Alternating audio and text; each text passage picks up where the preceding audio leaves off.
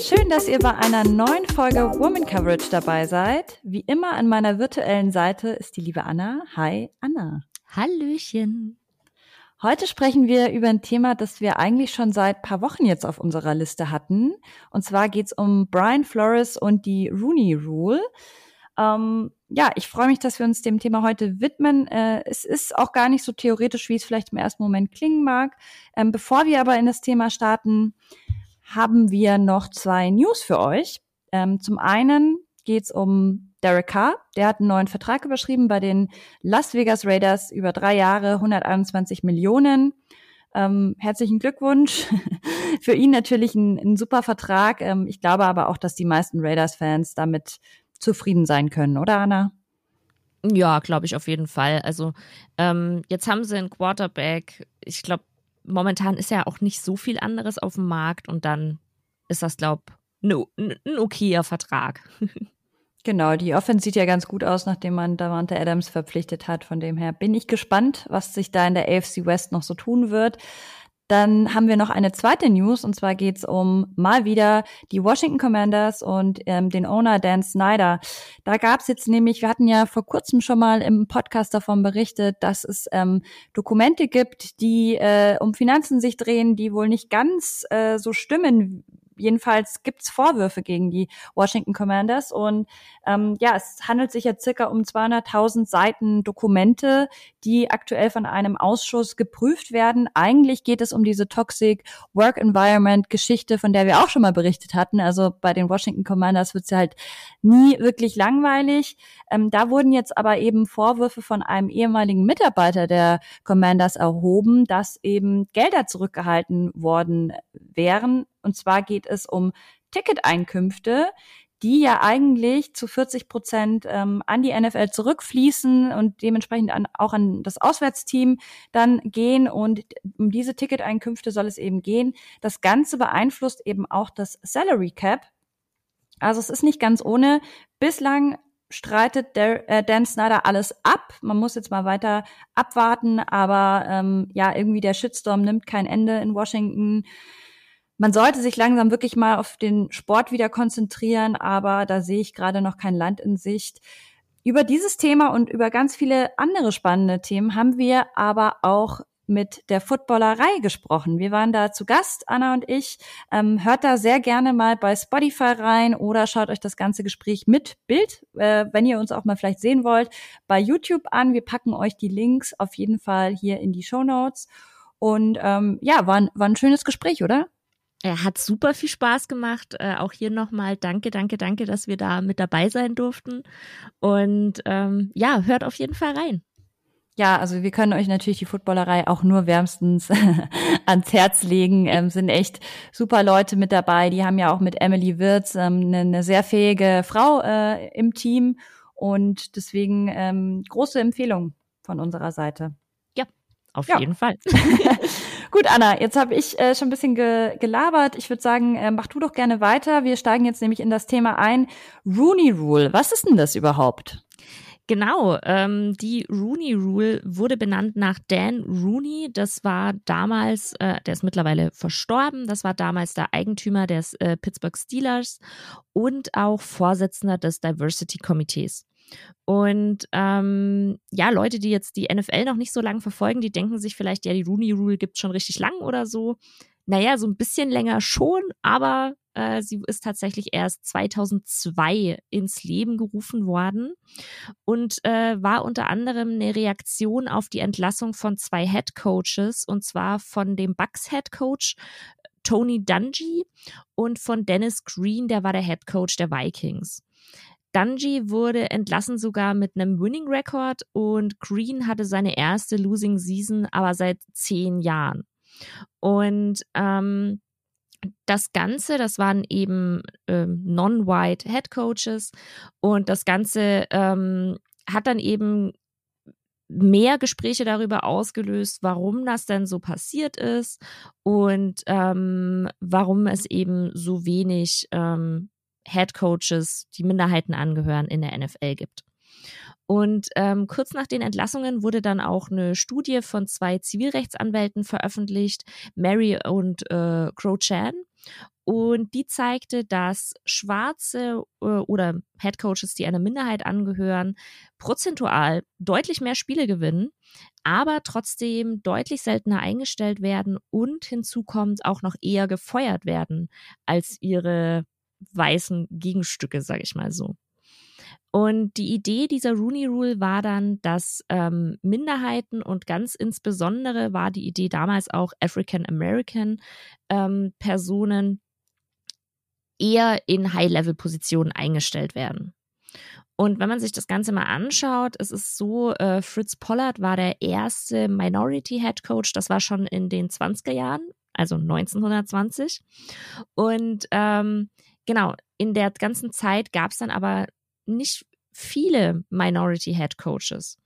2006, also vier Jahre nachdem die Rooney Rule eingeführt wurde, sind, war man dann bei 22 Prozent Coaches. Davor, bevor die Rooney Rule eingeführt wurde, war man bei 6 Prozent. In ähm, zwölf Seasons, seit die Rooney Rule gab, hatte man dann insgesamt 14 Non-White Head Coaches und in der Saison 2019 hatte man dann ähm, war es dann so, dass acht Teams einen Head Coach Need hatten. Das heißt, acht Teams waren auf der Suche nach einem Head Coach. Und ähm, es wurde aber tatsächlich nur ein Non-White Head Coach geheiert, und zwar Brian Flores, über den äh, Tiziana uns später ja noch was erzählen wird. Und ähm, 2020 war es dann so, dass man drei Non-White Head Coaches hatte. Das ist die gleiche Anzahl wie 2003, als die äh, Rooney Rule ins Leben gerufen wurde. 2022 hatte man, also jetzt momentan sind wir bei sechs Non-White Head Coaches. Darunter ist äh, Todd Bowles bei Tampa Bay, Smith bei Houston, Mike Tomlin bei Pittsburgh, ähm, Ron Rivera bei Washington, äh, Mike McDaniel bei Miami und äh, Saleh bei den Jets. Und ähm, es gibt jetzt auch ein paar Änderungen tatsächlich seit dieser Saison, denn ähm, was Studien oder auch äh, ebenso Ausschüsse gezeigt haben, ist, ja, es gibt zwar mehr Head Coaches, ähm, mehr Head Coaches, die einer Minderheit angehören, aber einfach die, die Rule setzt noch nicht das um, was sie umsetzen sollte. Und deswegen wurde da auch ein, ein Gremium, ähm, hat sich damit auseinandergesetzt und äh, hat eben unterschiedliche Ideen durchgespielt. Und es gibt jetzt folgende Änderungen. Ähm, Erstens, äh, zum ersten Mal wurde der Begriff von Minority, also Minderheiten, ausgeweitet auf Frauen. Nämlich äh, tatsächlich war es bis zu dieser Änderung so, dass hätte eine, also wäre eine Frau interviewt worden, dann ähm, würde die da nicht auf diese Quote mit angerechnet werden. Und ähm, jetzt wurde das eben ausgeweitet. Das heißt, die Teams sind zwar nicht verpflichtet, eine Frau zu interviewen für einen äh, Trainerposten, aber äh, Frauen werden eben angerechnet oder zählen zu dieser Rooney Rule mit dazu. Eine weitere Änderung ist, äh, dass jetzt ab der nächsten Saison ein Off äh, Offensive Assistenztrainer oder Trainerin ähm, eben einer Minderheit angehören muss.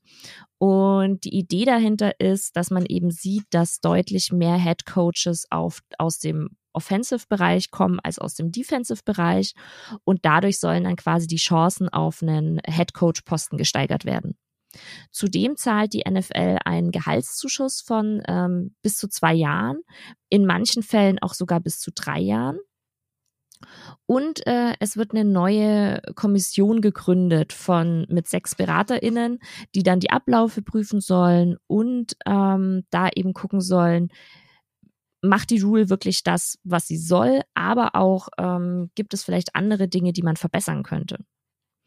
Und eine spannende Änderung noch, Interviews dürfen nicht mehr virtuell abgehalten werden, die müssen in persona abgehalten werden. So, jetzt habe ich ganz viel geredet. Tiziana, ein paar Fragen dazu ähm, an dich. Was sagst du denn zu den Änderungen der Rooney Rule? Also per se, glaube ich, wird das ganze Konzept immer weiter ausgearbeitet, was ich schon mal gut finde und dass sich überhaupt Leute darüber Gedanken machen und schauen, ja, dass man da die richtigen Schritte in die richtige Richtung geht. Ähm, Gerade dieses, dass man sagt, man nimmt auch Frauen mit rein, finde ich gut, weil das heißt ja, dass auch in den Köpfen angekommen ist, es könnte auch mal eine weibliche äh, Head Coach geben. Und was mich bisschen wundert, ist dieses, dass die NFL ähm, zuzahlt bis zu zwei Jahre. Äh, wollen Sie damit sozusagen die Teams ermutigen, Minority Coaches zu nehmen? Ähm, das ist die Idee, also da würde ich jetzt mal vermuten, dass das die Idee dahinter ist, von wegen, hey, äh, ihr, ihr müsst den dann quasi also die zahlen ihnen ja das gleiche Gehalt, aber sie müssen, die, die Teams müssen quasi weniger ähm, davon zahlen. Ja, das finde ich ein bisschen schwierig, ehrlich gesagt, weil das suggeriert ja auch so ein bisschen, ähm, dass die sozusagen, also dass man das subventionieren muss, finde ich ein bisschen das falsche Zeichen, weil das, die machen ja genau die gleiche Arbeit, sind wahrscheinlich mindestens genauso fähig wie ein, ein weißer Headcoach beispielsweise. Und dass man das dann irgendwie so finanziell unterstützt, finde ich bisschen schwierig. Aber am Ende, wenn es da hilft, dass es wirklich mehr Head Coaches mit Minority Background gibt, dann go for it. Ähm, aber ich glaube nicht, dass es eigentlich an den Finanzen scheitert. Äh, das ist ja eher ein äh, gesellschaftliches, strukturelles Problem.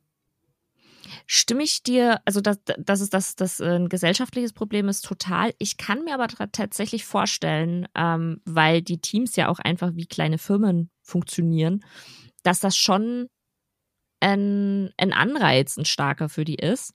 Ähm, und da aber dann auch nochmal eine Frage. Glaubst du, dass die Idee, dass quasi man jetzt bei äh, Assistant Coaches anfängt, dass man dazu verhilft, dass es mehr ähm, Minority Head Coaches gibt? Denkst du, dass das bewirkt was? Mm, jein. Ich würde es mir wünschen, aber wenn man sich anguckt, es gibt einfach nur 32 Head Coaches. Ähm, die sind, wie wir jetzt gelernt haben, ich habe auch noch mal eine Statistik dazu gefunden. Ich glaube, aktuell sind es sechs Minority Head Coaches in der NFL. Das heißt, wir haben immer noch ähm, 26 äh, weiße männliche Head Coaches. Ähm, da geht's einfach immer noch sehr viel um, um Spitzelwirtschaft am Ende des Tages. Wer kennt wen? Wer hat mit wem schon mal zusammengearbeitet? Wem traut man es eher zu? Äh, wo hat man vielleicht auch das Gefühl, die Fans nehmen den Trainer am Ende besser an? Und ein Assistenztrainer ist halt am Ende immer noch ein Assistenztrainer oder auch ein Coordinator beispielsweise. Gibt's ja doch einige auch mit Minority Background. Wie gesagt, ich würde es mir wünschen, aber ich glaube nicht unbedingt, dass es was miteinander zu tun hat. Mhm. Ähm, ich habe jetzt noch ein paar Kritiken an der Rooney Rule rausgeschrieben.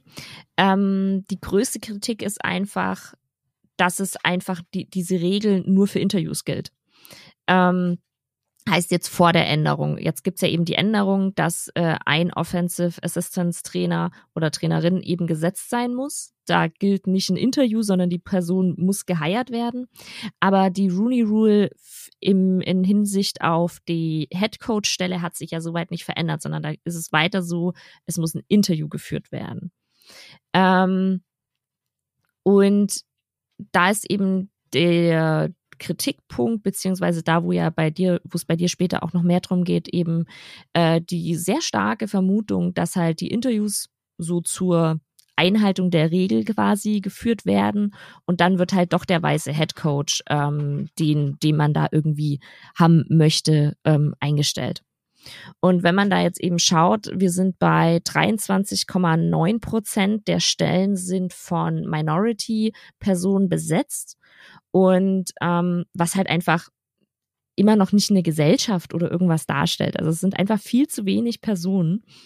Ähm, und auch eine sehr, sehr große Kritik an der Regel ist tatsächlich, selbst wenn eher dann und jetzt auch mit den neuen Änderungen eher dann äh, Minderheiten eingesetzt werden, dann verhindert diese ganze Regel aber nicht, dass ähm, non-white Head Coaches oder auch Assistenzcoaches deutlich schneller gefeuert werden eben als ihre äh, weißen Gegenstücke. Das klingt richtig doof, aber ihr, äh, ich glaube, jeder weiß, was ich meine. Ähm, Tiziana, verstehst du die Kritik und hast du, hättest du eine Idee, wie man zum Beispiel das mit dem Feuern, also wird dir da irgendwas einfallen, wie man das verbessern könnte? Ja, ich finde es schwierig, äh, weil das am Ende des Tages natürlich kannst du immer irgendwelche Feigenblattgründe finden, warum mhm. die Person jetzt nicht delivered hat. Ähm, ich weiß jetzt nicht, wie der Kündigungsschutz in Amerika ist. In, in Deutschland gibt's ja doch äh, gewisse vertragliche Schutzmechanismen, dass du nicht einfach grundlos, fristlos gekündigt werden kannst. Ähm, wie gesagt, da weiß ich jetzt nicht, wie das rechtlich in Amerika ist, aber da werden wir auf jeden Fall gleich nochmal drauf kommen, weil es ja einen Fall gibt in diesem Brian Flores Case, äh, der sich auf genau das beruft. Und es ist halt sehr, sehr schwierig, weil am Ende, glaube ich, dafür auch Beweise zu finden, dass du wegen deiner Hautfarbe beispielsweise schneller gefeuert wurdest als beispielsweise dein weißer Kollege. dass wenn du das nicht unbedingt äh, auf, auf Tape hast oder schriftlich, dann ist es einfach unglaublich schwierig, das nachzuweisen.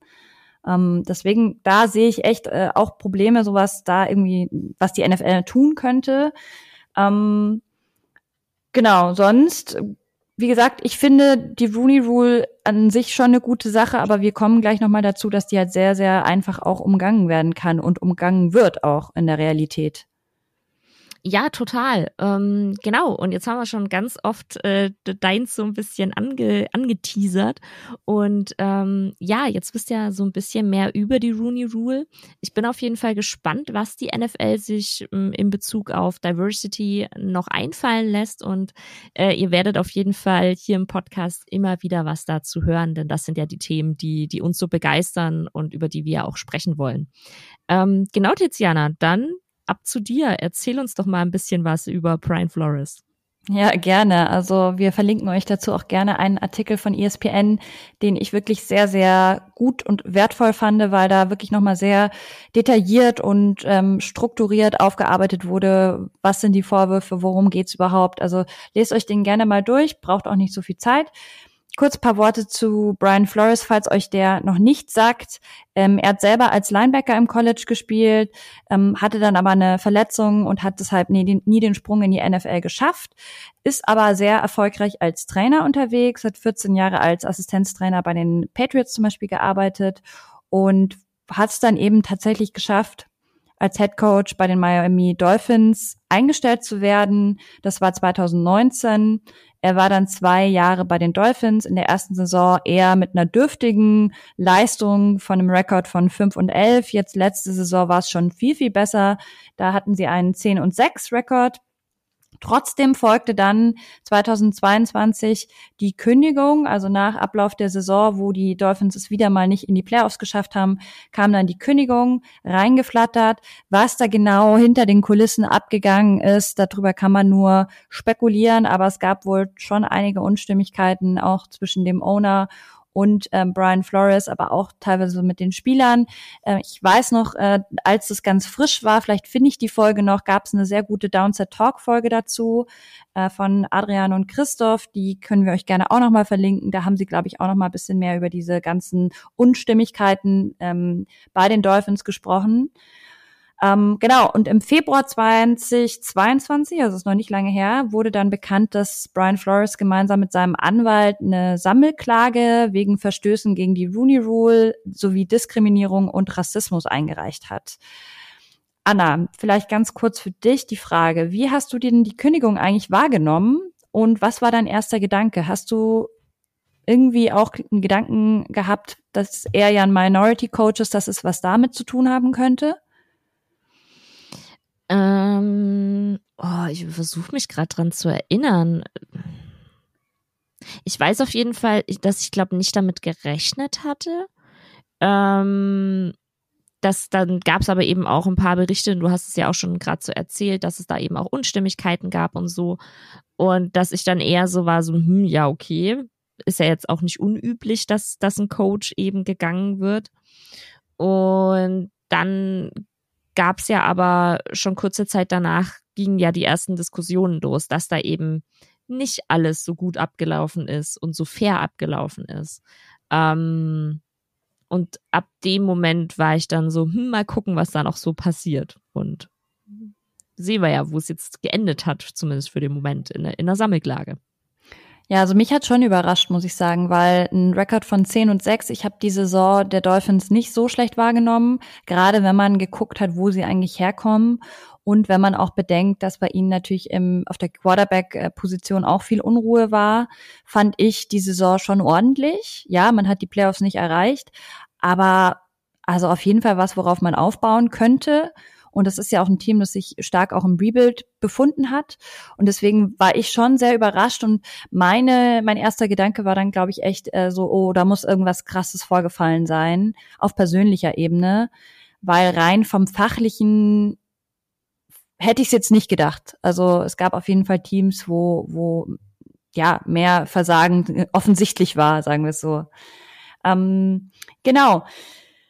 Jetzt kommen mal, kommen wir mal zu den konkreten Vorwürfen und das sind einige. Also wirklich, äh, wenn ihr hier mein, mein Dokument sehen könntet, das ist eine ganze Liste.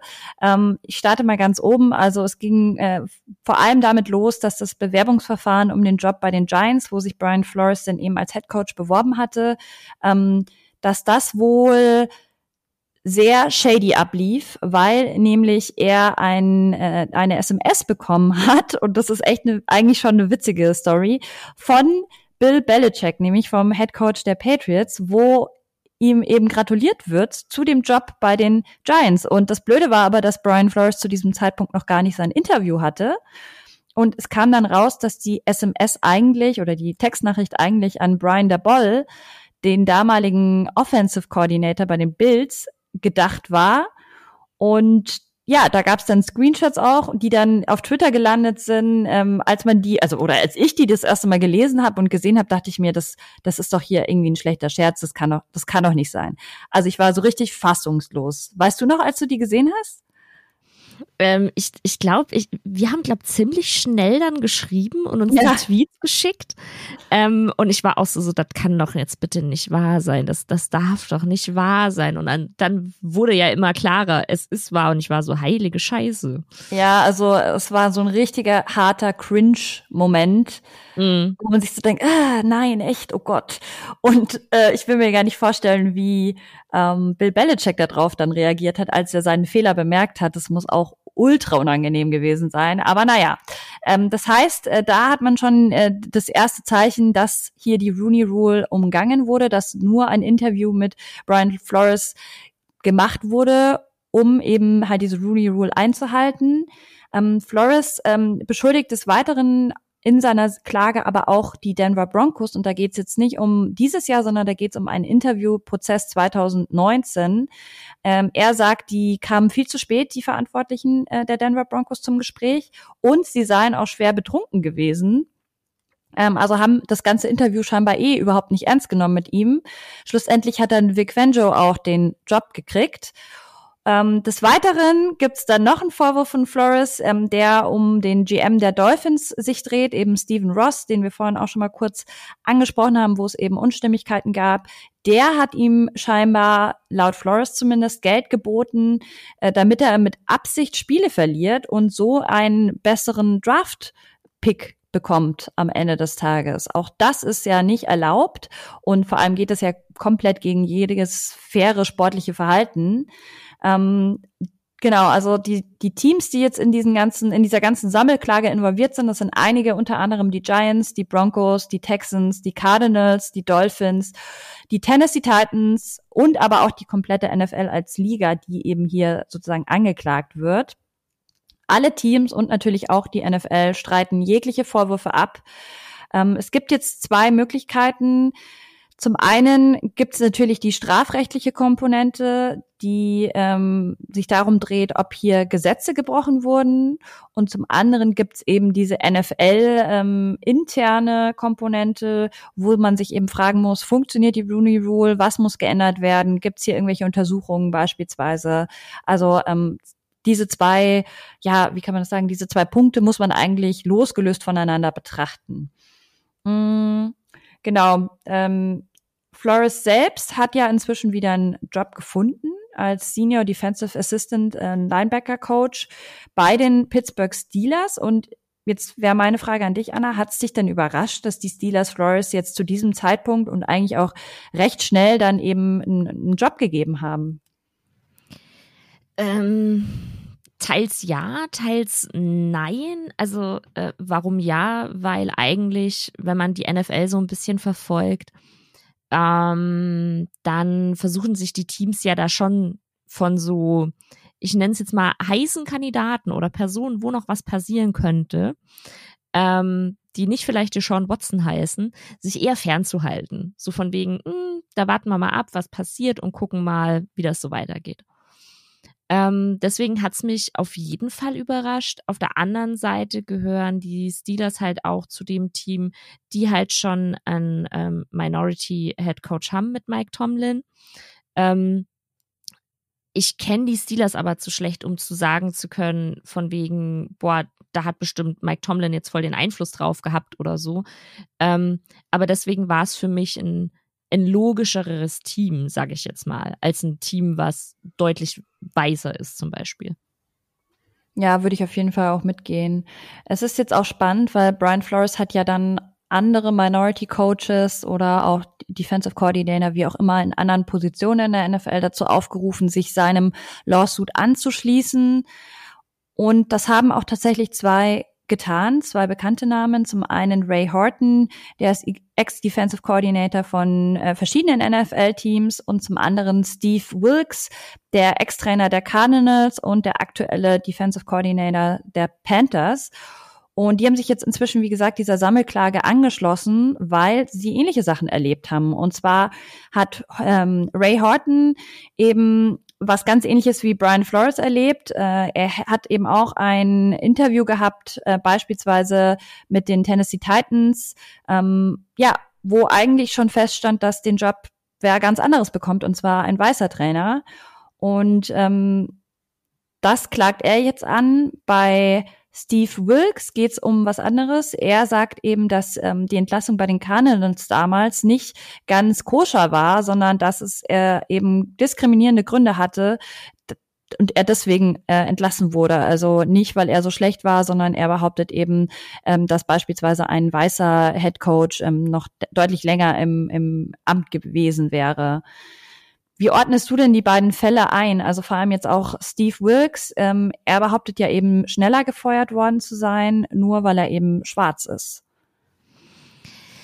Du hattest es vorhin ja auch schon gesagt, als es um die, um die Kritik und so ein bisschen ging. Ähm, es ist halt super schwierig, weil wir haben ja keinen weißen Head Coach in genau der gleichen Situation ähm, gehabt. Und also man kann es vermuten, und man kann ja auch irgendwie Statistiken äh, anführen und so weiter.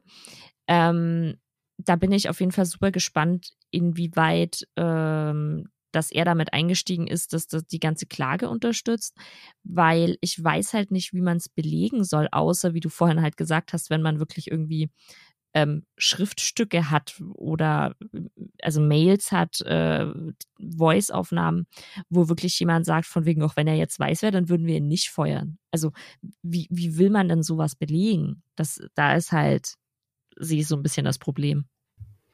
Ja, es ist unglaublich schwierig. Deswegen muss man eigentlich, egal in welchem Job man ist, wenn man das Gefühl hat, man wird diskriminiert, man wird anders behandelt, auch als Frau beispielsweise, muss man eigentlich wirklich alles dokumentieren. Das, dazu wird einem ja auch immer wieder geraten, dass wenn es mal zu dem Fall kommt, dass man beispielsweise eben klagt oder auch gekündigt wird, wie auch immer, dass man dann halt wirklich was Konkretes in den Händen hält.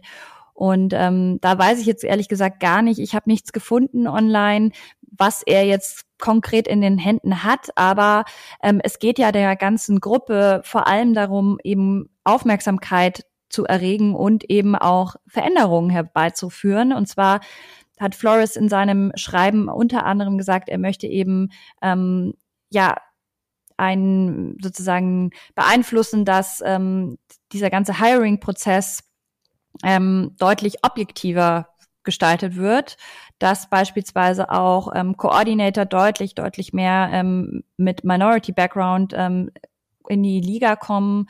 Dann möchte er beispielsweise auch mehr äh, Transparency, also mehr, äh, was ist da jetzt das deutsche Wort, äh, mehr ähm, Wow, ich hänge gerade vor. ihr wisst, ich glaube, ihr wisst, was wir müssen, äh, meinen. Also Transparency will ja auf jeden Fall mehr Transparenz. Transparenz, Dankeschön. Mhm. Oh, peinlich, ey. Äh, Transparency, äh, Transparenz mehr im ähm, den Bezahlungen von GMs, Head Coaches und Koordinatoren. Vielleicht auch, weil er befürchtet, dass Leute mit Minority Background schlechter bezahlt werden, könnte ich mir vorstellen.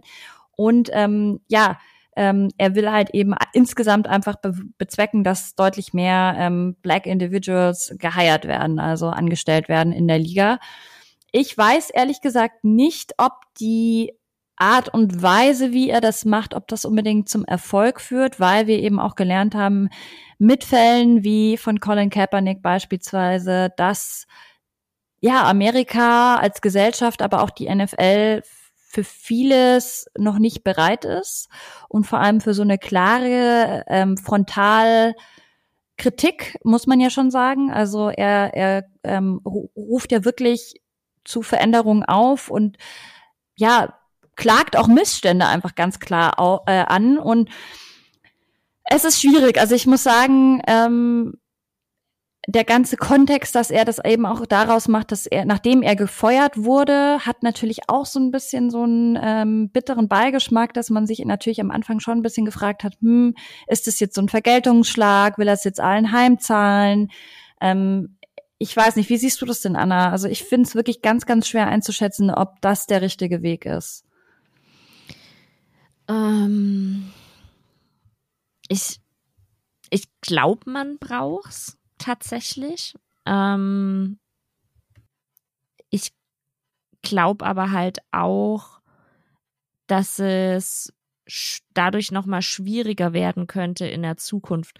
Ähm, meine größte meine größten Bedenken ist, sind tatsächlich, dass er nicht erfolgreich damit ist und dass er dadurch noch mal dieses ähm, Mindset vielleicht auch stärkt, weil wenn man wirklich mal ganz ähm, in jetzt weg von der NFL betrachtet, aber in, in die Gesellschaft reingeht und da dann sich Studien anschaut zu eben, wie werden ähm, schwarze Personen wahrgenommen zum Beispiel. Ähm, wie werden schwarze Männer, wie werden schwarze Frauen ähm, wahrgenommen. Was da ganz, ganz oft ähm, Assoziationen sind, die von, von Personen kommen. Und das ist jetzt gar nicht dieses, boah, die Personen, die das sagen, sind rassistisch, sondern das ist die, die rassistische Prägung, mit der jeder von uns aufwächst. Ähm, sind einfach Assoziationen wie ähm, schwarze Männer sind eher aggressiv, schwarze Frauen sind sehr, sehr laut.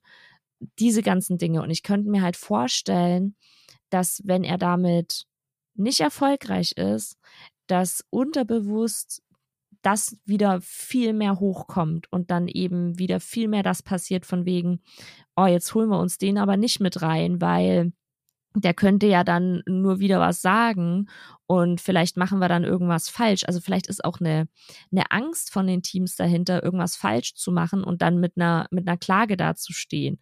Ähm, auch wenn man da ja einfach, wenn man offen kommuniziert, jetzt nicht direkt verklagt wird oder so. Das, das meine ich gar nicht. Aber das, das könnte ja wirklich sein, dass das unterbewusst einfach bei den Leuten dann drin ist und dass sie dann eher den in Anführungszeichen leichten Weg gehen und eben einen, einen weißen Mann einstellen.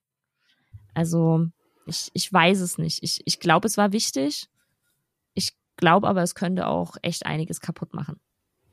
Ja, es ist schwierig. Es ist ja, ah, ich weiß es immer nicht. Vielleicht wäre es auch besser gewesen, er wäre damit an die Presse gegangen und die Presse hätte das Ganze geleakt, weil dann hast du so einen dritten, ähm, objektiven, unabhängigen, ähm, so eine andere Instanz nochmal drin, die das Ganze vielleicht sich auch aus verschiedenen Perspektiven angucken kann, weil ja, wir haben jetzt halt natürlich nur seine Vorwürfe gegenüber diesen Teams oder diesem Owner, wie auch immer, ähm, aber uns fehlt so ein bisschen die andere Perspektive, weil ja, die streiten halt einfach alles kategorisch ab.